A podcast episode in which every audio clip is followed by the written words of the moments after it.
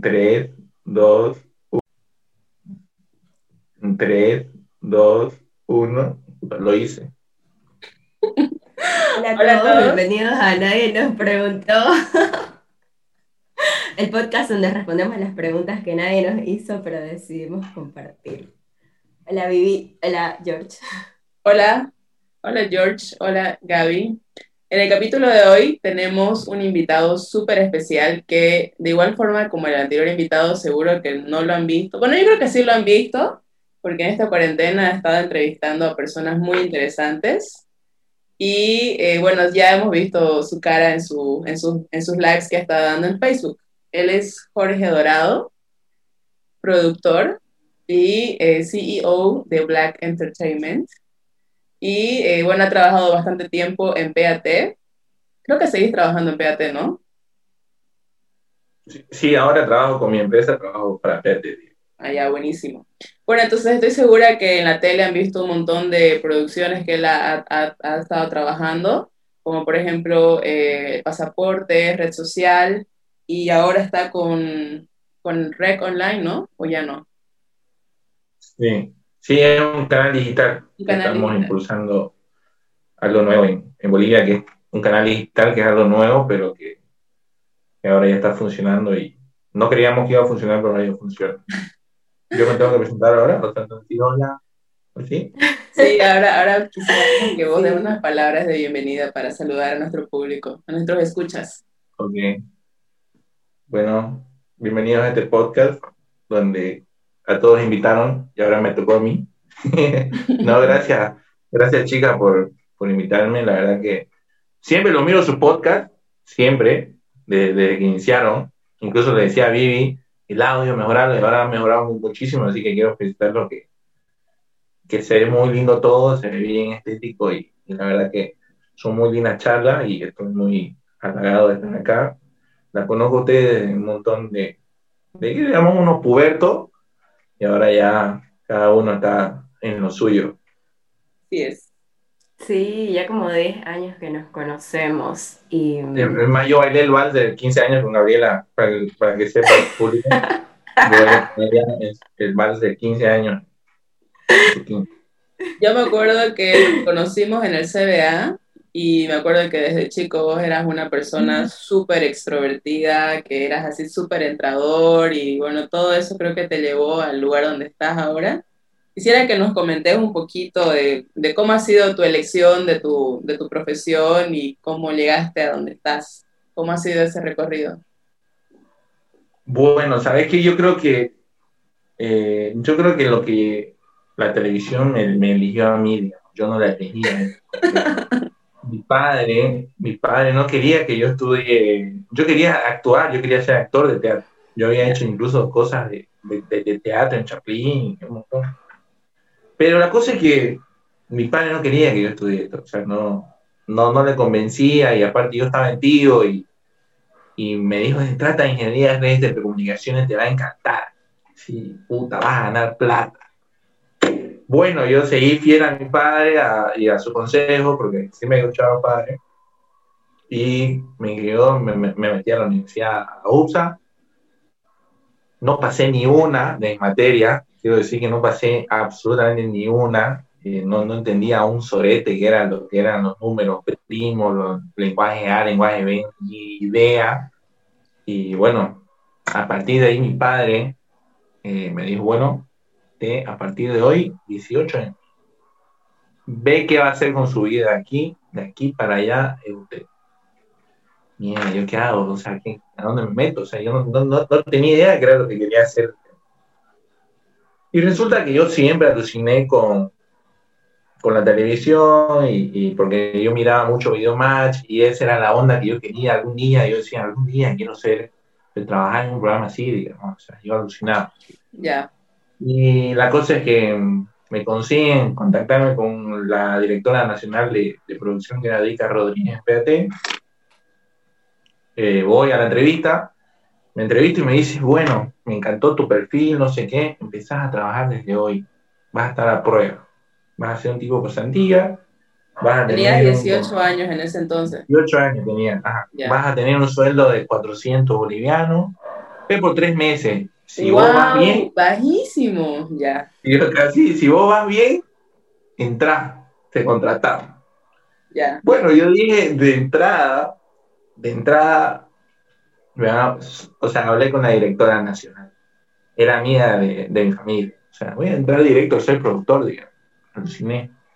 Me presentan con los chicos en la oficina, me llegan a la oficina y lo primero que yo esperando a ver qué, qué era lo que iba a hacer, me mandaron a limpiar todos los huevos, a limpiar todos los cables, eh, a jalar cable, a enrollar cable, a empolvarme enterito. Y así me tuvieron durante tres meses, era el que iba y compraba las empanadas y, y era el que se encargaba de que Pablo Fernández tenga su agüita, su, su fruta. Y, y así fue que fuimos entablando una mitad. Yo a los cuatro meses dije, ya no quiero estar acá. Sea, me harté. Y, y de la nada, de la nada, eh, ocurre que donde yo estaba trabajando, o sea, en, en el todos los que estaban en la producción renunciaron. O sea, renunciaron por X y Z porque había Este un año. problema. con- Ese año, Claro, o sea. a los cuatro meses. A los cuatro meses que yo estaba. Y los chicos antiguos renunciaron, se fueron, no sé qué. Y me acuerdo que llega Pablo Fernández, obviamente tenía un equipo que era red social, y, y ¿dónde están los demás? digamos? Y estábamos una que era antigua, que no, que no se quiso ir por nosotros, y éramos dos pasantes más, digamos. Y yo le digo, Pablo es súper exigente, súper duro el tipo. Eh, por eso era- es que era el número uno, porque era súper exigente con el equipo. Entonces, digo, no, renunciaron.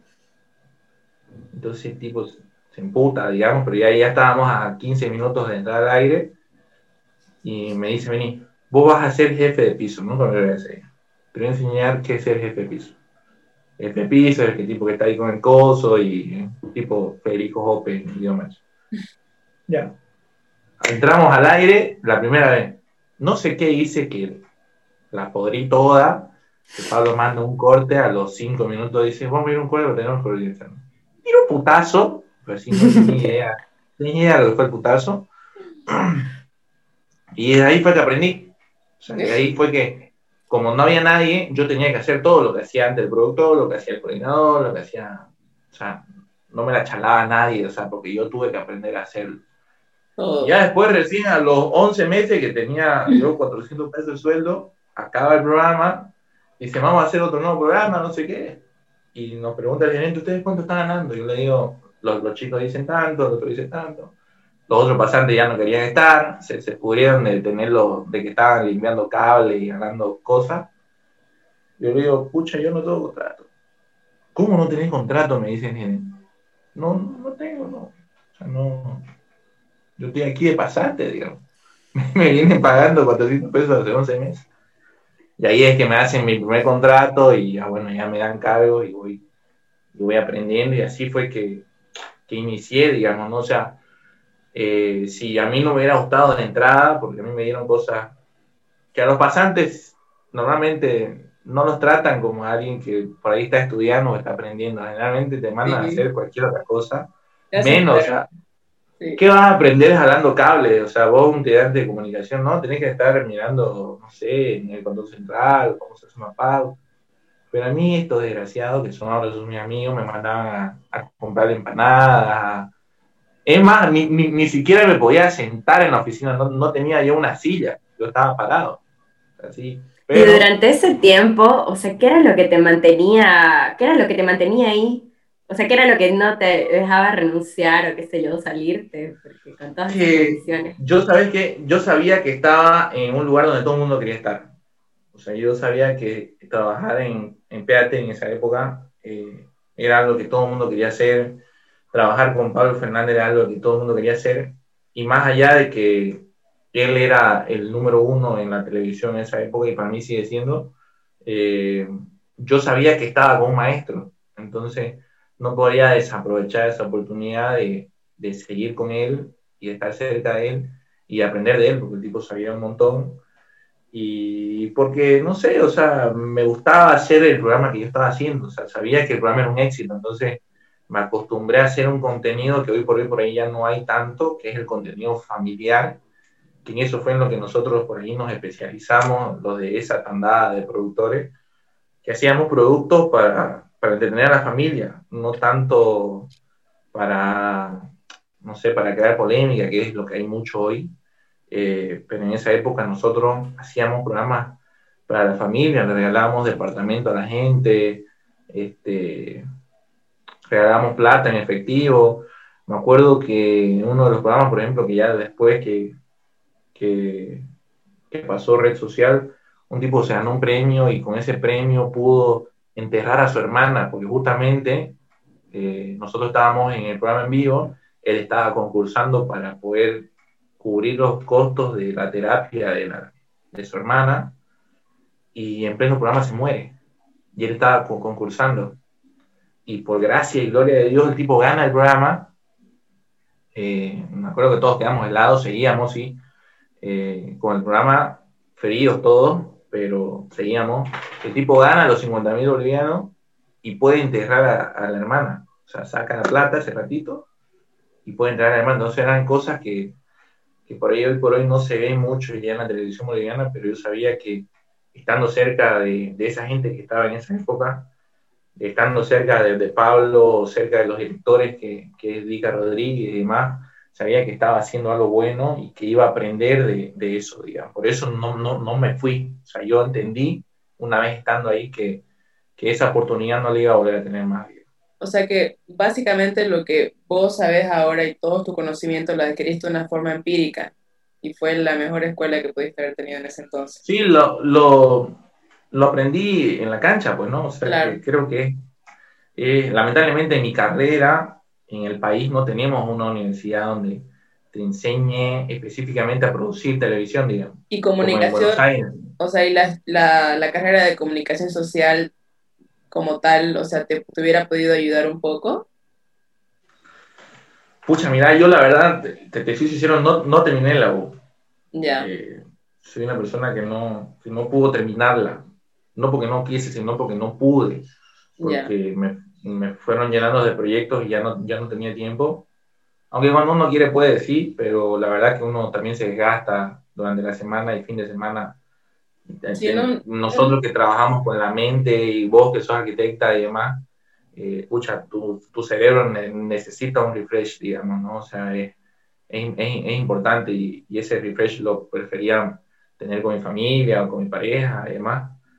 Pero eh, yo creo que la mejor escuela es estando ahí, digamos, ¿no? Eh, y en Bolivia, lamentablemente, no, no tenemos nosotros un lugar donde vos puedas ir a especializarte en televisión. Por eso la televisión por ahí no avanza en Bolivia. Bueno, hay un lugar como en TEA, en Buenos Aires, que es específicamente para televisión, que te enseñan a producir, te enseñan a armar un proyecto, te, te, te enseñan a armar presupuesto. En cambio aquí no, digamos, ¿no? O sea, los que son productores acá, los grandes productores en Bolivia eh, son extranjeros. Eh, salvo algunas excepciones de productores reconocidos, eh, en noticias por ahí, pero después de, de, entretenimiento los grandes productores son la gran mayoría de extranjeros. Eh, obviamente a nosotros nos suma mucho eso, porque aprendemos de ellos, que fue en mi caso, pero por ejemplo yo tenía un, un productor argentino que vino a enseñarnos, a, a, capacitarnos y a traernos un programa, una, una franquicia, y él era docente en Palermo. Entonces yo le digo, Sebastián, escúchame, no puedo estar hoy toda la tarde porque tengo que ir a inscribirme a la U. Yo estudiaba y trabajaba. Y me dice, a ver, mostrame enero tu, tu, tu, tu, tu grilla, no sé qué te dicen allá. Le muestro mis materias y el tipo me dice, todo lo que está acá no te sirve para nada. O sea, todo lo que te están enseñando en esta universidad, no voy a decir el nombre eh, de la U. Pero, pero... pero estabas a medio camino de estudiar comunicación social. ¿O no? Obvio, ya iba por mi sexto, ah, quinto, sexto ya, ya, ok. Entonces el tipo me dice, todo lo que te están enseñando en esta universidad y lo que te quieren enseñar, no te sirve para nada de lo que vos querés hacer en tu vida. Entonces, por ahí en Bolivia necesitamos, los de mi rubro, eh, tener algo que nos, que nos ayude eh, a enfocarnos. Hay un montón de gente que quiere estar en la tele, que quiere trabajar en la, la, la televisión. Yo te digo que tengo un cajón lleno de solicitudes de pasantía eh, de todas las universidades, eh, pero lamentablemente no, no los agarras a todos porque no te sirven de nada, digamos, o sea, tenés que enseñarles desde cero. Es muy distinto, por ahí algunos casos como en diaconía que sí vienen con una idea, pero mientras no haya un lugar donde puedas ir a nutrirte de la televisión como se hace en serio en Bolivia, la televisión no va a avanzar, digamos. O sea, eh, vamos a tener que esperar a que sigan viniendo de afuera para que, para que podamos hacer televisión de calidad. Sí, eso es algo que se da mucho en todo, más que todo en el tema de la cultura, ¿no? Porque, bueno, igual yo quería preguntarte algo de, relacionado a lo que mencionaste hace rato, de que ahora es que hacen esos programas que es mucho de, como de chisme y todas esas cosas que en tu época eran diferentes. ¿Por qué crees que cambió eso o que ahora es más de eso? Y porque el público va evolucionando también, pues, ¿no? Eh, nosotros somos de la época de Unitunes. Eh, ahora los niños de hoy les gusta otra cosa o no miran televisión, digamos. Entonces, vos también tenés que ponerte a pensar. Igual el público en Bolivia es muy cambiante, digamos, es complicado hacer algo permanente en Bolivia. Eh, es muy difícil. Más aún que en Bolivia tenemos como una grieta entre el occidente y el oriente, incluso en la televisión, digamos. Hay gente que en La Paz es súper famosa, que no puede ni caminar en la zona sur, pero que nosotros no tenemos idea de quiénes son, digamos. Eh, lo mismo le pasa a ellos con la gente de acá, digamos. Entonces, pucha, no sé, todo depende y todo varía dependiendo del público, el público va evolucionando. Y lamentablemente alguien intentó probar con el chisme y le funcionó, pero vos date cuenta que hoy eh, ya la gente tiene un, rechazo con eso. Le pasó al, mismo Calle 7, que yo no tengo nada en contra de Calle 7, más que somos competencia en el horario y demás, pero Calle 7 me parece un programa fantástico, digamos, sea, es, espectacular. Eh, es sin duda el programa más visto que tiene este país, digamos. Pero ¿qué pasó? Ahora generó un rechazo eh, y es porque el público cambia y estás obligado a reinventarte todo el tiempo. Esta palabra reinventarse, que se puso de moda en la, en la pandemia, nosotros la vivimos día a día hace años en la televisión porque en Bolivia si no te reinventas la gente te deja de ver y, la gente es mala. O sea, la gente es dura, digamos, no mala, es dura porque es exigente el público. Entonces, eh, yo creo que la gente antes, cuando había la televisión sana, la gente se cansó de, esa televisión y quería algo más picante.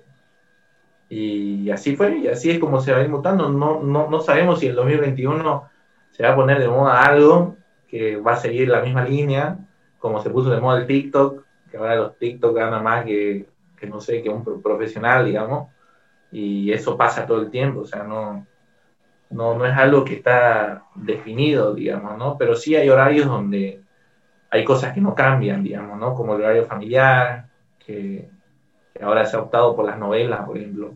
Mi madre se fuma todas las novelas turcas por haber, digamos. Entonces, el público, el público cambia sus gustos, es raro, ¿eh? Es un trabajo de día a día, por eso nosotros trabajamos con el día, digamos. Entonces, es complicado, no te puedo explicar por qué a la gente le gustó un chisme, el chisme de un día para otro, por qué de un día para otro se cansó. es así.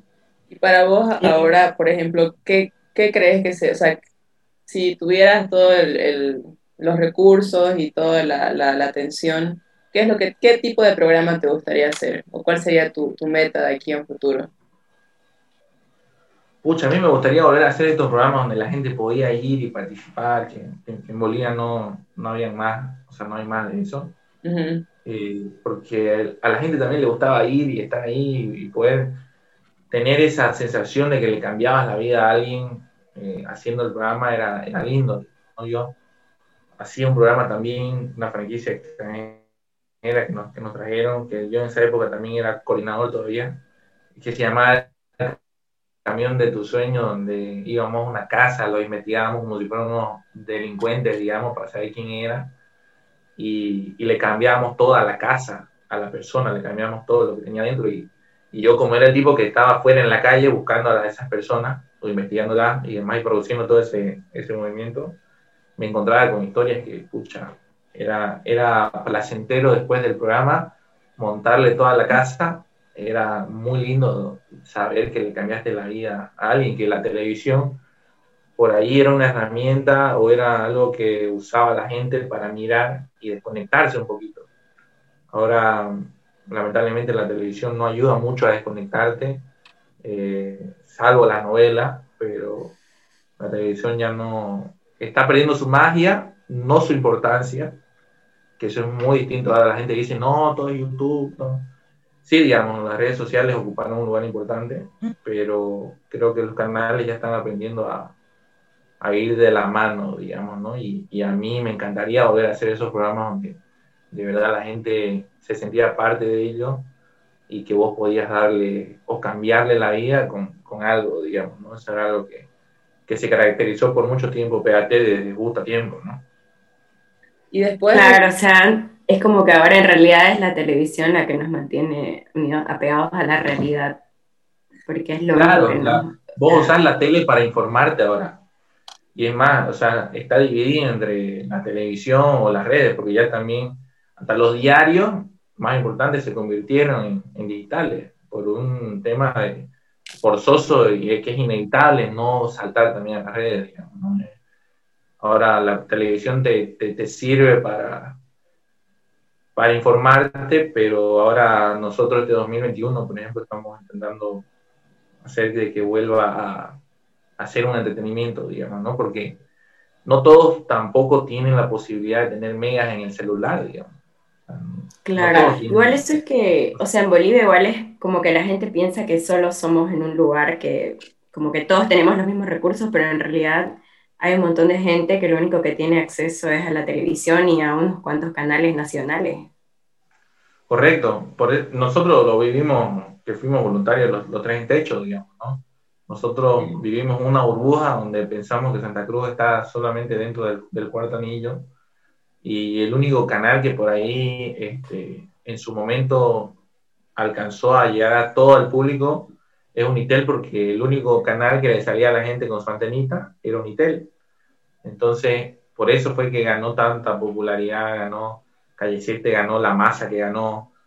Entonces, eh, Sí, no, no todos tienen esa posibilidad de poder acceder a, a la televisión desde su celular, digamos, ¿no? O sea, hay gente que todavía sigue prendida a la radio y a la tele.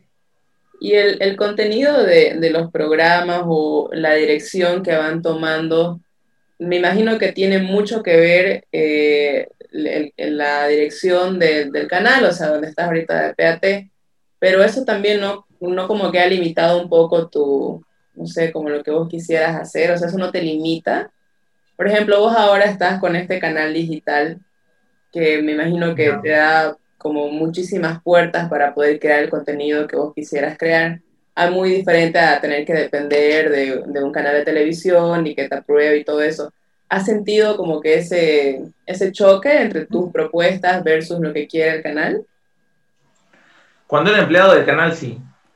Eh, hoy por hoy yo no soy empleado del, del canal, sino que yo con mi productora estamos produciendo dentro del canal. Entonces, mira, gracias a Dios hasta el momento, con el pasaporte nos han dado la libertad de que podamos hacer lo que nosotros queramos, eh, porque ellos confían eh, en la capacidad del productor y me parece que eso es importante también. muy, cuando sos empleado de un canal, sí, el canal direcciona hacia dónde quiere ir, con el contenido del, entretenimiento. Eh, que yo toda la vida me peleé con eso, no tenía idea, en la época del paro, porque decían que el canal donde yo estaba eh, era masista, digamos, ¿no? Obviamente tuvo sus problemas eh, políticos y demás, donde te, hacía pensar de que eran masistas, pero, pero vos ves, digamos, la pobre gente que trabaja ahí no tiene la culpa de, no sé, de las cosas que tengan los dueños con, el gobierno, digamos, ¿no? Eh, yo sufría bastante porque nos atacaban muchísimo en esa época, e incluso porque nosotros seguíamos con el programa al aire y era algo que no podías no hacer porque tenías a la J que te regula, entonces era bastante complicado, pero eh, es complicado cuando sos empleado de un canal, cuando ellos te, te ponen el límite hasta dónde puedes llegar, digamos, ¿no? Eh, yo, por ejemplo, soy un tipo que no, nunca me pusieron límites ni cuando era empleado. La verdad que tengo que, ser bien, bien honesto con eso, ¿no? O sea, nunca... Yo le decía, pucha, quiero tener un elefante azul, pintarlo y este, y decían, ya, lo que vos querrás, digamos, lo que se te ocurra, o sea, no, no teníamos un límite. Y hoy por hoy, más aún cuando sos una coproducción, eh, no, la verdad que no, yo no, cero, no, no he tenido ni un lío, digamos, es más, me he tomado el atrevimiento de robarme chicas de calle 7, que eso estaba prohibidísimo en Bolivia, digamos, traerte gente de otros canales, una locura. Y me estoy robando chicas de calle 7 y las voy a hacer competir calle 7 versus el pasaporte toda una temporada.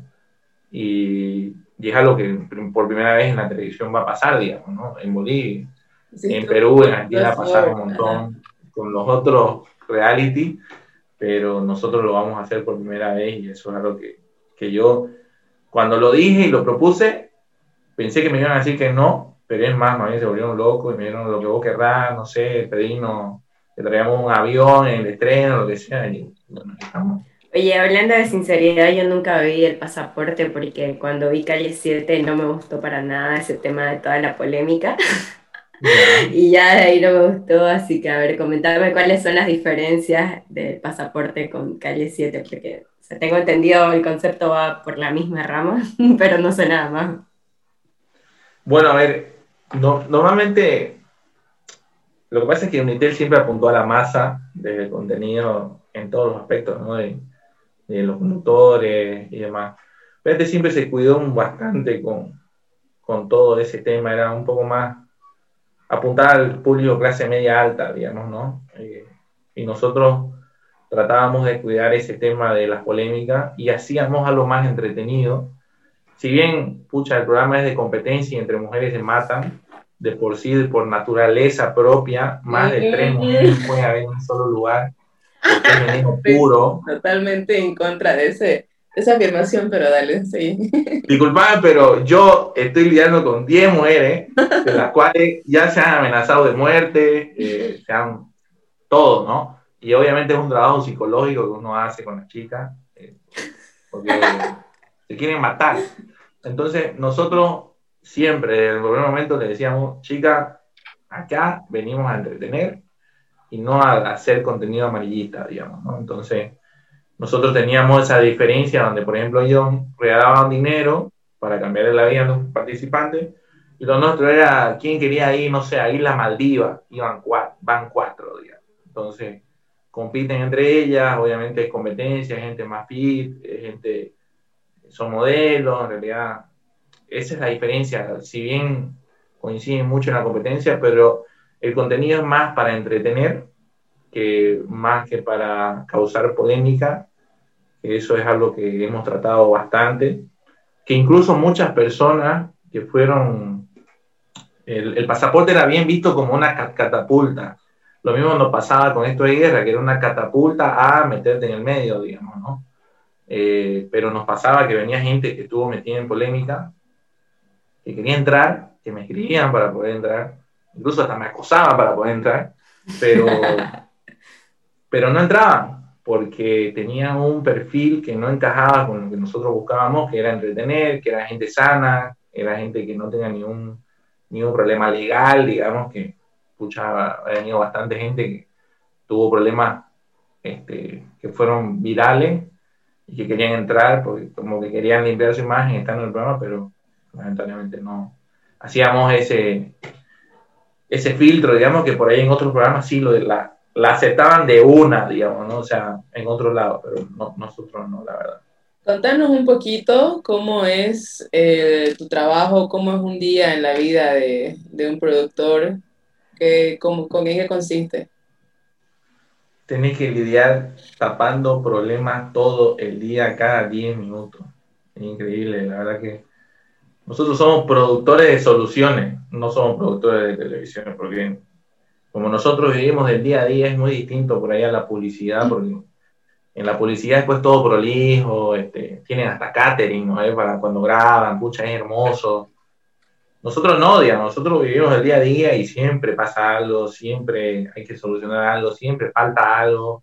siempre se enferma alguien, este, entonces siempre hay que soldar un fierro, algo pasa siempre. O sea que entonces- siempre hay que estar, o sea, todo el tiempo con la solución en la boca y estar ahí todo el tiempo re- actualizándote para ver qué, qué es lo que se... O sea, en- tenés que estar al día entonces, todo el tiempo. Sí, la verdad que y el, y el buen productor es el que te soluciona los problemas lo más rápido que posible, digamos, ¿no? Porque muchas veces te toca solucionarlos al aire y, y hay cosas que no, ven, no, no se ven en la tele, que pucha detrás de cámara, vos como televidente decís, qué lindo programa, pero vos vas a la ¿Te cortó? la reunión de producción dicen, puta, qué desastre el programa, que no sé qué, que no sé cuánto. O sea, fue un quilombo todo el programa hoy, digamos. Entonces, eh, para nosotros todo el día estar solucionando problemas, digamos, ¿no? O sea, es, es, un, carnaval de problemas, pero la verdad que yo creo que no podría vivir un día sin hacer tele. Porque sos una, eh, vivís al mil por mil todo el tiempo, entonces, pucha, yo la verdad que ahorita, ahora que estoy, por ejemplo, con el tema del COVID, encerrado en mi casa, me quiero morir, estoy, estoy encerrado y no, ya no sé qué hacer, digamos. Pero, pero es, es, es lindo estar eh, en el ruedo, digamos, ¿no? Es, es lindo estar con, con la gente porque Supongo que te da adrenalina, ¿no? O sea, adrenalina Sí, estar ahí de... estás todo el tiempo, estás todo el tiempo así, a mil revoluciones, Ajá. y con la gente que trabajás, eh, pucha, te puedo decir que generás un, generás un vínculo de, no sé, de, de- de- de hermandad, digamos, ¿no? Eh, normalmente yo tengo jornadas que son de 10 a 12 horas, digamos. Y mentira es eso que hay en tu contrato dice 8 horas, es mentira. No, Sí. ni idea. Muchos trabajos no son así. Está más de, está más de 8 horas, entonces. Pero son, son 12 horas donde no decís, puta, qué trabajo de mierda, tengo que irme de nuevo. No. No te levantás y decís, puta, tengo que ir. Más, vos te levantás, te levantás hasta una hora antes. Es, es- es- es muy lindo. Bueno, eh, contanos un poquito de, de tu proceso de, ¿cuál es esta palabra que decíamos en la cuarentena? Reinventarse. Reinventarse en la cuarentena con tus lives. ¿Cómo surgió todo ese proyecto? ¿De dónde se te ideó? ¿Cómo fue? ¿Tuviste que pelear con gente? ¿Recibiste malos comentarios? Contanos todo. Tuvo culpa de Andrés Herrera y su, y su, y su tutorial de cómo guardar el traje. Ah, ya. Porque yo, Oye, ¿fue en serio Sí. eso? No, es parte de la campaña, o sea, vos, vos hablas con ella y te lo dice, o sea, es algo, es un texto que, que le pasaron a ella, o sea, Andrea no es tonta, Andrea es súper inteligente, la adoro y la amo y he trabajado con ella un montón, y lo hizo porque ella es súper responsable, vos le decías a Andrea, si vos tenés un trato laboral con ella, vos le decías, Andrea, necesito que te pares de cabeza, eh, bueno, lo hace porque tiene que hacerlo, ¿entendés? O sea, Ok. es así, Andrea, es súper responsable. Pero resulta que, bueno, yo estaba pasando por un problema de depresión muy fuerte en esa época. Eh, estaba con terapia, la estaba pasando muy mal eh, emocionalmente. Yo decía, jamás me va a pasar esta maricada de la depresión, pero me pasó eh, y me afectó a la mente, me, me- me afectó a. Pucha, y no podía crear cosas, digamos. Y bueno, un día tuve un encuentro espiritual con Dios, oré un montón y al día siguiente pasó lo de Andrea Herrera. Y, y le digo a Andrea, chateando con ella, me dice, este, hacete pues la burla de mí, porque todo el mundo se hizo la burla y quería que yo me haga la burla este, haciendo un video de eso.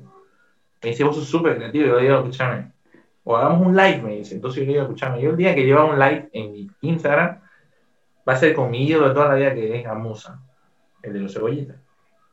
Me dice, Andrea me dice, nunca te va a dar bola a Gamusa, no lo aluciné.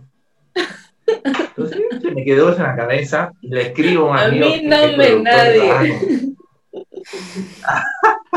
Entonces, a- lo- le escribo a un amigo que trabaja en Argentina, que es productor, eh, hoy por hoy es uno de los grosos de Disney Plus, el otro es, creo que trabaja con Tinelli, así, a mis amigos en Buenos Aires.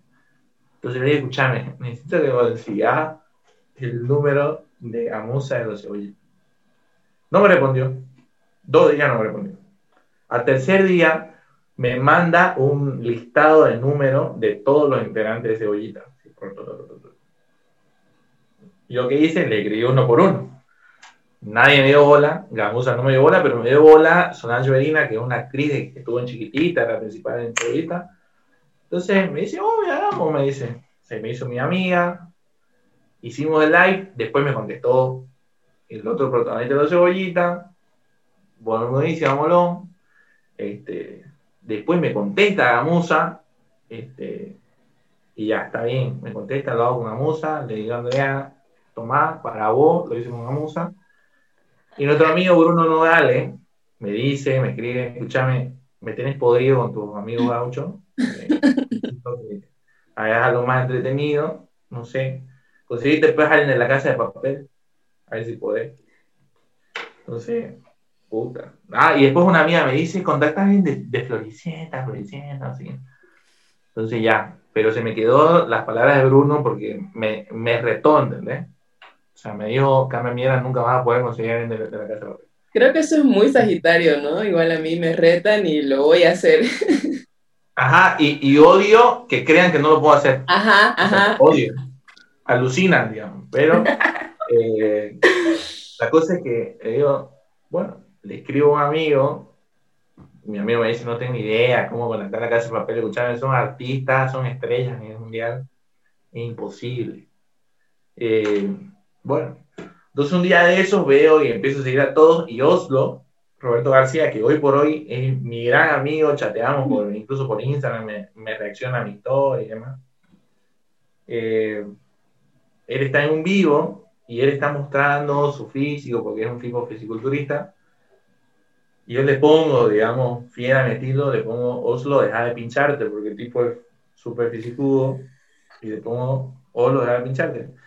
El tipo, ese en vez de sentarte, dice, vamos a leer los mensajes del público. Empieza a leer, digamos, saludos desde Paraguay, saludos desde no sé dónde, y así. Y dice, negro dorado, Oslo, deja de pinchar. Y dice, pero que como que me pincho, que, yo, que, que- que eso es natural, no sé qué, no sé cuánto. Entonces, yo digo, si el tipo me leyó, se cagó de risa, me va a responder si le mando un DM. Le escribo, le mando, hola, ¿cómo estás, hermano? Soy el que te escribió, no sé no sé cómo soy Olivia, quiero entrevistarte. Y me, y me responde, oh, sí, recuerdo de ti. Eh. Eres la hostia. Eh, me, he reído con tu comentario, me dice Roberto. Entonces me dice, sí, claro que sí. Y ya pactamos ponerle, yo ya tenía a facha de Floricienta esa semana, y le digo, la próxima semana, molo. Ya, perfecto. Y toda esa semana yo, obviamente, dije, Roberto, si estás mirando este podcast, no pensé que te usé, pero dije, eh, brother, si este tipo me consigue los contactos de la otra gente, voy a poder estar. Primero, obviamente, uy, sí, tenés que venir a Bolivia. El tipo estaba interesadísimo en Bolivia, quería conocer el Sagrado Uyuni, alucinar con el altiplano, me preguntaba un montón de cosas, me preguntaba si no usábamos arco y flecha, porque parece que allá piensan que todos usamos arco y flecha. Entonces le mandaba yo fotos de, Santa Cruz, le mandaba fotos yo de- del carnaval, de todo. Entonces, al quinto día chateando con él, digamos, le digo, oye, bro, escuchame, este, no sé si me puedes pasar unos contactos. Y me dice, pucha, difícil que te lo pueda pasar. Me dice, pero te voy a pasar el contacto a un amigo, yo lo voy a escribir. Él es el manager o es uno de los contactos con Netflix. Él te puede conseguir un montón de artistas, pero obviamente, pucha, vas a tener que pa- pasar por unos filtros. Yo, de una vez, digamos, de hecho. Y ya la cosa es que le escribo al tipo, no me respondió un mes, creo. Eh, por eso yo seguía con los gauchos.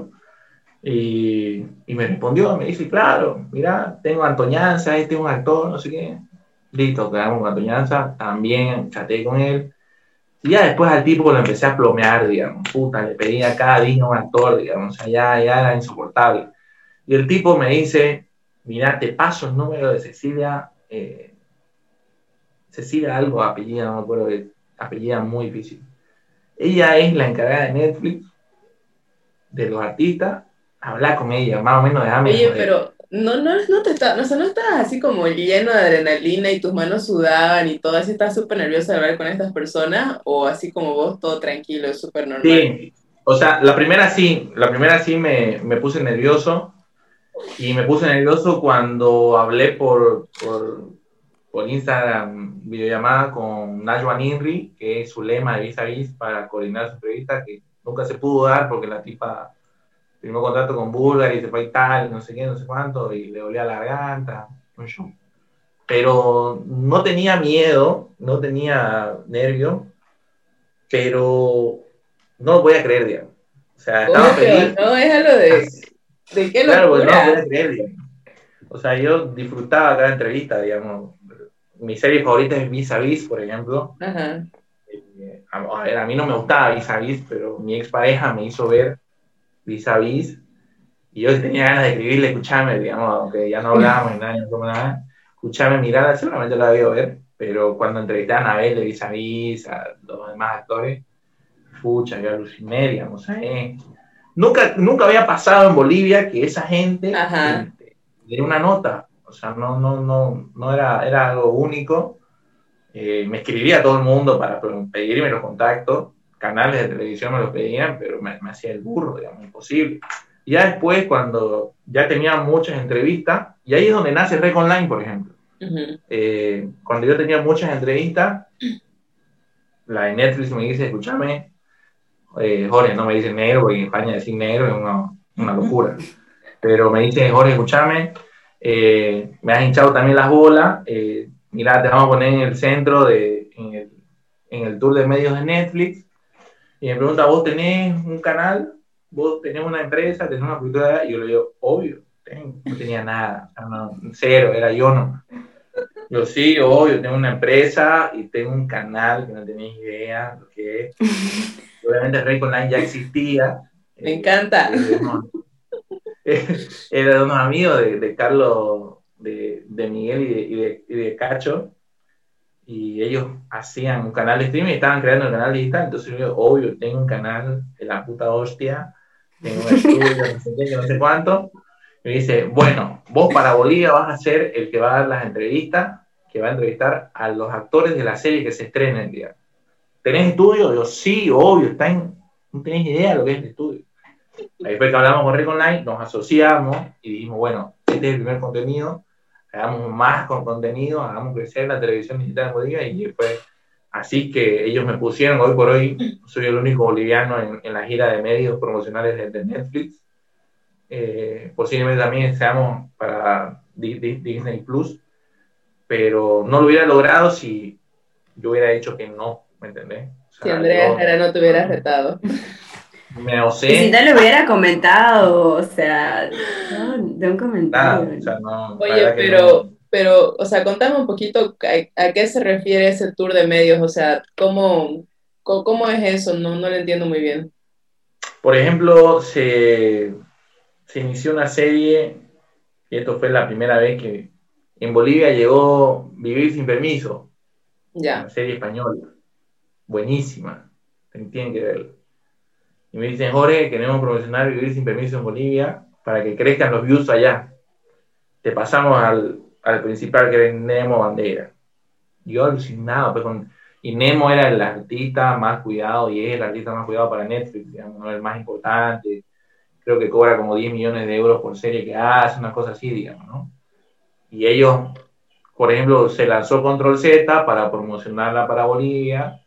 Me daban un actor para que yo lo entreviste y que la gente conozca sobre la serie y que la mire, digamos. O sea, era así, yo más o menos alucinaba que era el Marcelo Tinelli Bolivia, creo yo. No sé si habrán hecho un análisis, habrán hecho un scouting de quién es el negro dorado, pero, pero tuve la suerte y creo que mucha ayuda divina de mi hermano arriba, de Dios, de que, a ver, de que se me dé, porque estos tranquilamente se lo podrían dar a un canal importante en Bolivia, pero, pero me lo dieron a mí, digamos, ¿no? Y hoy, digamos, hay canales que me piden arti- entrevistas con artistas y lo hacen mediante mi, mi persona, digamos, ¿no? Eh, es básicamente eso. Y, y no lo hago por cobrar plata, ¿entendés? Yo seguía haciendo las entrevistas, yo no recibo un peso de eso, digamos, ¿no? Pero yo hacía las entrevistas más que todo por mantener el, el contacto.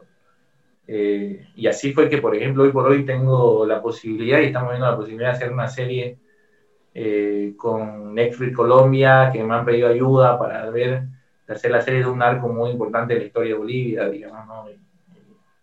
Pero tener esos contactos yo sabía que en algún momento, por ahí no hoy ni mañana, podían dar fruto y eso, y eso es algo que yo dije, lo tengo que hacer por eso, no, no, no, no, no, no, no, no soy muy a pensar a la plata, o sea, soy más de pensar en los proyectos, en que funcione y en crear algo a largo plazo, digamos. Claro, y además a una hora, ahora te conviene más mantenerte activo para mantener todo este movimiento que has generado alrededor tuyo y, no perderlo, ¿no?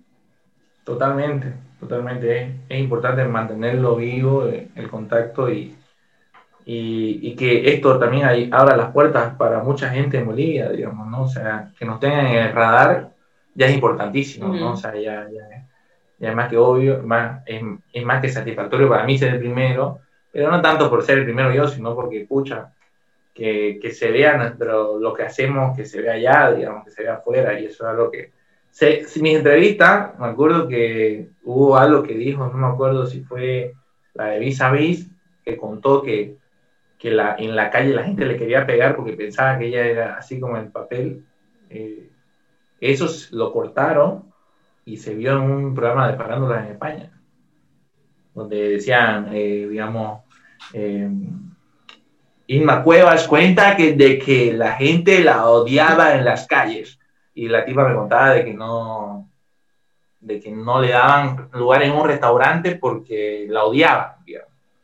Pero creo que es, algo, eso es algo común cuando el antagonista de una novela se vuelve súper popular. Me imagino que pasó lo mismo con, no me acuerdo qué se llama, pero Malala, la de la, la entrevistaste, ¿no? Eh? Obvio, Malala, mira, Malala es un sol. súper odiada. Malala es un sol, es de las mejores tipas que, que, que he conocido en mi vida y hasta el día de hoy hemos tenido contactos, me felicitó para mi cumpleaños, es un sol. Y a veces todo el mundo pensaba que Floricienta es un amor, pero puta, es un dolor de huevo Floricienta. No, no conseguiste entrevista con ella. No, ella no quiere dar, dar entrevista con nadie. Super. no, no, ya, ya no le interesa el medio, digamos. Y respuestas como esa, he tenido respuestas también feas de varios famosos, digamos, ¿no? Claro, me imagino que, o sea... Esther Expósito, por ejemplo, es una que es una tipa muy complicada. ¿Pero lograste intercambiar palabras con ella? Intercambié con su manager y su manager me dio a entender de que, mira, Esther no tiene ganas de nada, peor hablar con Bolivia más o menos, mandando un mensaje del 2022, digamos. bueno, bueno, pero, o sea, lo, creo que lo que hay que rescatar de todo esto es que me imagino que así como has tenido respuestas positivas, me imagino que debes haber tenido el triple de respuestas negativas y vos has perseverado y, y has seguido adelante, lo cual creo que a muchas personas les hace falta cuando están queriendo emprender o salirse de la caja o hacer algo nuevo, este, bueno, pues te desmotiva. ¿Qué, es lo, qué era lo que te mantenía motivado a vos de, de seguir consiguiendo los contactos y todo eso? Mira, sabes que a mí me, a mí me motivaba mucho eh, que me escriba gente que no tenía idea quién es, digamos. O sea, pero fans, o sea, fans entre comillas, o... No, no fans, digamos, era gente que le gustaba el contenido. Claro. O sea, por ahí no me interesaba mucho que Vivi o que Gaby me digan, ay, negro, bello, lo que haces, porque yo sé que lo hacen, ¿me entendés? Yo sé que lo hacen porque me quieren, ¿me entendés? Pero está bien, puede ser que le guste, puede que no, pero a mí me interesa más la opinión de la gente que no me conoce. Claro, sí. Me gustaba que una chica de La Paz, digamos, me diga, Red, no sé qué, puta, qué, qué de la puta, contenido, qué. Entonces, y, me escribían y, y, me preguntaban quién va a ser. Y, hasta el día de hoy, me, me, siguen pidiendo que haga. Por un tema de, tiempo ya no lo hago porque, a ver, mis reuniones con la gente de Netflix eran a las 3 de la mañana, digamos, ¿no? yo tenía que estar en Zoom con ellos, mandándole mi pauta, porque, a ver, no era, no era nomás, ahí sí lo voy a entrevistar. Yo tenía que mandarle un banco de preguntas de 60 cosas que le iba a preguntar de las cuales no hacía ni una. Me inventaba que eran preguntas así bien hechitas, pero en el vivo yo les preguntaba lo que se me daba la gana, digamos, ¿no? Pero yo les, les, paso, ellos lo leen, me dicen, mira, este, este es el perfil de él, yo tengo que mirar como huevón un video de introductorio del tipo, eh, y así, digamos, o sea, y eso son reuniones a las 3 de la mañana, porque son 6 horas, 6 horas, 6 horas más allá, digamos. Entonces ellos alucinaban que yo no dormía. no, eran las 9 de la mañana de España y yo tenía que estar a las 4 de la mañana aquí sentadito y amanecía hasta las 6 y así era y no podía dormir y era un trabajo súper complicado ahora que ya estoy haciendo varias cosas. Se me complica, pero yo creo que vamos a volver a hacer porque en la misma empresa Netflix me sigue mandando actores y las derivo a mis programas que, que, que tengo, como La Matina y demás, para que los entrevisten ellos, pero, pero no sé, ellos quieren que lo haga yo, digamos, o sea, les, les, gustaba, les gustaba como lo, hacía yo. Pero vamos a hacer yo creo en, algún momento. Sí, la verdad es que me gustan más las entrevistas cuando es uno a uno y no hay como toda una producción por detrás. O sea, más orgánico, más natural, eso me, me agrada más ver que un programa de televisión que esté entrevistando a alguien, porque siento que es una sección muy corta, que no lo dejan al entrevistado explayarse y es un poco más engorroso, entre comillas. Sí, totalmente de acuerdo. Sí, la verdad que, no sé, la última vez que nos vimos creo que fue hace como dos años. Y yo no, no veo nada de tele, o sea, no tengo tele ahora hace un año y cuando me comentaste lo que estabas haciendo, o sea, yo no tenía ni idea de lo que hablaba, pero lo decías con tanta emoción, así como que me contaste de tu vida y lo que hacías y todo, o sea, súper emocionado, hice esto, este programa, esto otro, esto otro, y así como que, wow, Dios, o sea, no sé qué hace, no sé qué, no sé qué hace un productor, no sé cómo se hacen esas cosas, pero sí se sentía toda la pasión y toda la, la emoción. No todos lo entienden, sí, ¿no? Vos, vos, por la tele... Eh la gente que está en la tele, por ejemplo, es muy difícil que vos puedas encontrar una pareja estable en la televisión, trabajando en la televisión, porque no todos entienden el trabajo que vos tenés que hacer. Por ejemplo, para mí es complicado. ¿Qué es lo más difícil que has tenido que explicar o tratar de explicar a una pareja? El hecho de estar rodeado de 12 mujeres semidesnudas, eh, no, no, no semidesnudas, pero con ropa deportiva corta, o que tenés que hacer sesiones de foto, digamos, en bikini, y vos tenés que decirle, escuchame, te, te, hace falta brillo en la pierna, este, echate un poco, ¿me entendés? O sea, cosas que no...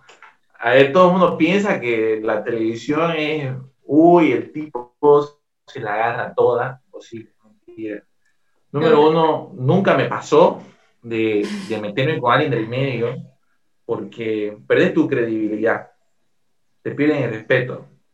Entonces, ¿qué pasa si yo me meto con alguien, una de las chicas?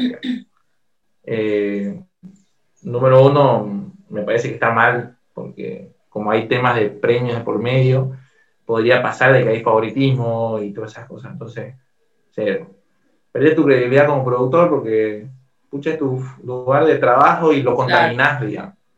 Más, más allá de eso, con, contaminas vos tu propio ambiente, digamos, ¿no? Me parece, a ver, a mí me pasaba que cuando yo estuve arreglado, eh, tuve varias parejas cuando estuve en la tele.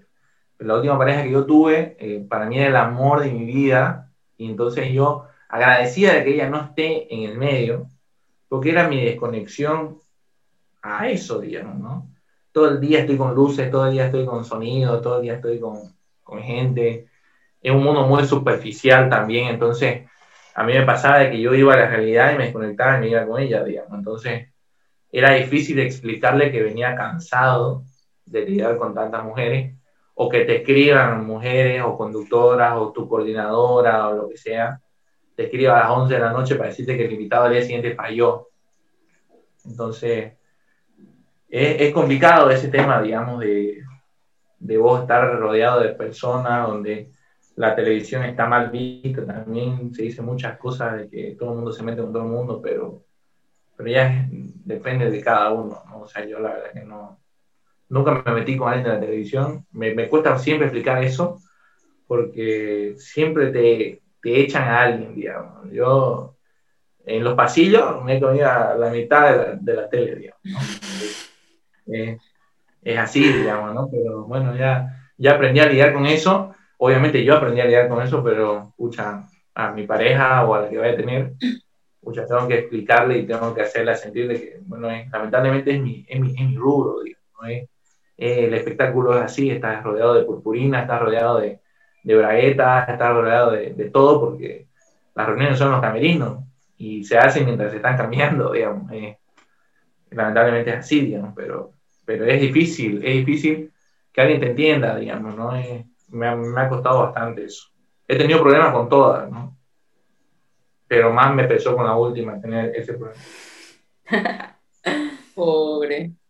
Quisiera que nos comentes un poco sobre qué es lo que vos ves, cuál es el futuro de la, de la televisión, si es que van a tener que empezar a hacer como cápsulas en, dirigidas especialmente para redes sociales o para YouTube, sacar otros otro tipo de programas o, qué es lo que crees que va a suceder? O sea, yo creo que lo primero que hay que hacer es comprar un nuevo Wi-Fi. Segundo, te cortaste, bien. ¿Me corté? No, a ver, eh, entendí, escuché. No, escuché, escuché. Se cortó, pero escuché. A ver, eh, la televisión va a pasar por un momento, ya pasó por un momento muy duro, no solamente en Bolivia, sino a nivel mundial. Pero creo yo que no va a sufrir tanto esta nueva ola de, la pandemia y todo lo que va a pasar. Eh, y yo creo que ya también aprendió a, a convivir con las redes sociales, digamos entonces, la televisión creo que hoy por hoy ya sabe cómo funcionar ante cualquier eventualidad, eh, tanto con la pandemia y tanto con la ola de las redes sociales, porque las redes sociales son un fenómeno, ¿no? O sea, vos te tirás, no sé, 20 mil dólares haciendo un video, no llega ni a 10 mil personas, pero viene un tipo, hace un TikTok y tiene medio millón de reproducciones, es una locura, digamos. Pero ya la televisión se está adaptando a eso, se está evolucionando y es una obligación incluir las redes en la televisión o que la televisión se incluya en las redes. Entonces, creo yo que la televisión está, en Bolivia está creciendo un montón, está aprendiendo a crecer eh, a comparación de otros países, escucha, nosotros estamos en pañales, digamos, ¿no? Pero, pero yo creo que vamos a, ir creciendo. Una consulta así, tal vez puede ser un poco fuerte esta pregunta, pero eh, o sea, yo la verdad es que siento, al igual que Gaby, que la televisión boliviana está, o sea, no genera un contenido como de valor en el aspecto de que es así lo que vos estabas mencionando, que hay chicas con bikinis que hacen el bikinazo, que están, o sea, con ese show, con ese, con ese tipo de cosas. Y, o sea, por ejemplo, esos contenidos familiar que vos me contabas, que te gustaría traerlo de vuelta, y que regalaban cosas y cambiaban vidas de las personas, no sé qué. De cierta forma sí trae algo de valor y, y, como que te da un pantallazo a la realidad. Pero este otro tipo de contenido que es más de entretenimiento netamente, eh, ¿crees que, o sea, crees que es, es, lo que necesita Bolivia o podría cambiar o, o, o cómo te sentís al respecto de, de crear ese tipo de contenido? Lo que pasa es que vos tenés que tener todos los contenidos. No podés pretender de que... No tenemos contenidos educativos, por ejemplo. O sea, transmitidos. Correcto. Hace falta un montón. Hace falta un montón de, ese contenido, digamos. Es algo que, lamentablemente hace falta y que no es lucrativo en la televisión. Ajá, ese, ese es el problema, pero... No podés sostenerte así, no Entonces, qué es lo que hacen las televisiones del mundo, generan estos contenidos de, entretenimiento que generan masa, pero también tenés estos contenidos que, igual en PAT, por ejemplo, se está trabajando mucho en eso, de, generar contenido familiar, de recuperarlo ese contenido, eh, porque es lo que vos decís, digamos, ¿no? La televisión perdió su, encanto con la gente porque no la gente ya, ya no tenía con qué entretenerse. Y es algo que yo creo que se ha hecho una autocrítica en la televisión boliviana en general, que, que, es algo que tiene que volver y que, que la conexión de televisión y, y, televidente tiene que volver, digamos. 100% sin duda de que, de que eso va a pasar, digamos. Pero sí, tenés mucha razón de que la televisión perdió ese valor porque no tenía tampoco la gente de dónde entretenerse, digamos, ¿no? O sea, no... Y, más allá de, la, de los reality, no había más. Y fusionar, o sea, me imagino que se podría fusionar un tipo de contenido educativo y entretenimiento, como, a ver, no sé, me imagino como estos, estos programas donde invitaban gente, no, nunca he visto en Bolivia, pero como, no me acuerdo el nombre, pero es cuando invitas gente y hacen preguntas de cultura general y el que va ganando, así como ese estilo. Ah, ¿Se ha propuesto este eso o no? Sí, este, este, este programa que yo te digo, donde el, el tipo pudo ganar el dinero para enterrar a su hermana, era así, se llamaba la línea divisoria, donde él respondía a preguntas. Era como, ¿quién quiere ser millonario? Más o menos así. Pero él respondía a este tipo de preguntas y, y ganó porque respondió la mayor cantidad de preguntas. Mm, eh, fue, el único, fue el único programa donde la gente pudo ganarse algo respondiendo cosas y, y, que tenía esto de, de, que la gente miraba la pregunta y decía, no, pucha, es Costa de Marfil, digamos, estaban las tres opciones y decía, ¿cuál es la isla? No sé qué, entonces decía, no, es Costa de Marfil, el tipo respondía mal y la gente de su casa jugaba, digamos. O sea, era, era algo que la gente te lo decía, digamos. Por ahí no me lo decían a mí porque nadie me conocía, pero a Pablo se lo decían, por ejemplo, no, yo voy de mi casa, no puede ser que el tipo perdió, le puso la a la B. Este, pero sí, esos contenidos sí se pueden hacer, digamos, y se hizo. Eh, lamentablemente son, son temas de que en algún momento se lo va a tener que plantear. Hoy por hoy, digamos, la televisión pasó por ese momento en que se pensó de que no, solo los contenidos de entretenimiento de jóvenes, de polémica, entretiene, pero ya ahora, pucha, ya, ya nos hemos dado cuenta por las redes sociales que la gente quiere otra cosa, digamos, ¿no? Este, quieren entretenerse riendo, quieren entretenerse jugando, y, es algo que se va a hacer, te lo prometo, Vivi. I promise you. Ok, me parece bien. Bueno, eh, creo que con esto cerramos. Gaby. Sí, me parece buenísimo. Gracias, Jorge, por todo. La verdad que este fue un podcast muy educativo. La verdad que sí, nos diste a conocer todo ese lado que no, al menos yo no estaba nada familiarizada con todo el mundo de la televisión y cómo es que se producen todas las cosas que haces. Así que gracias por estar aquí. gracias. gracias a ustedes gracias a ustedes por invitarme y quiero felicitarlas por, porque sí es importante, por ejemplo, creer en la idea. Y ustedes creen en la idea de que, de que, su contenido es, es, bueno, por más que uno empieza chiquitito, pero si uno es fiel a la idea y es fiel al proyecto, eh, la bola de nieve va, creciendo y va creciendo, y el contenido que ustedes hacen es bueno, digamos, es algo que, que se necesitaba y la felicito por eso, porque, y sobre todo por animarse, porque no es fácil animarse a hacer esto si no estás metida en el medio, si no estás acostumbrada a hacerlo, digamos. Gabrielita lloraba en el día para exponer, por ejemplo, me, me, me impresiona verla aquí haciendo un podcast. Sí, horrible, me dio mucha ansiedad. Los primeros cinco episodios, creo, me dio ansiedad, no podía dormir en la semana porque se tenía el tema ahí de, que, ¿qué dije? ¿Por qué lo dije? Eso está en internet, horrible. Pero bien, felicidades, felicidades, felicidades por todo. Bueno, muchísimas gracias, Jorge, muchísimas gracias por tu tiempo. Eh, la verdad es que a mí me encantó esta conversación y tu conteo. Así que bueno, esperamos tenerte de invitado en una tercera o cuarta temporada cuando vayamos repitiendo invitados y para tener una segunda parte de esta conversación. Eh, desearte muchos éxitos y no sé si querés, si querés compartir alguno de tus proyectos o ¿Quieres comunicar algo?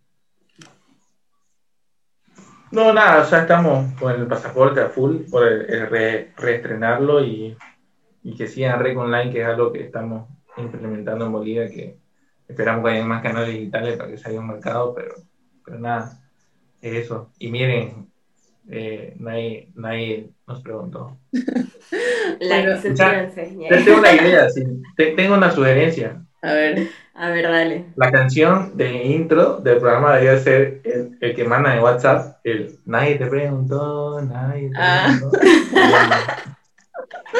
puede ser, puede ser que hagamos una propia versión, pero sí, muy buena idea. Muchísimas gracias, Jorge. Con esto nos despedimos. Te mandamos un abrazo y muchas gracias a toda la gente que nos ha escuchado. Muchas gracias por su atención. Nos vemos el siguiente jueves. Chao.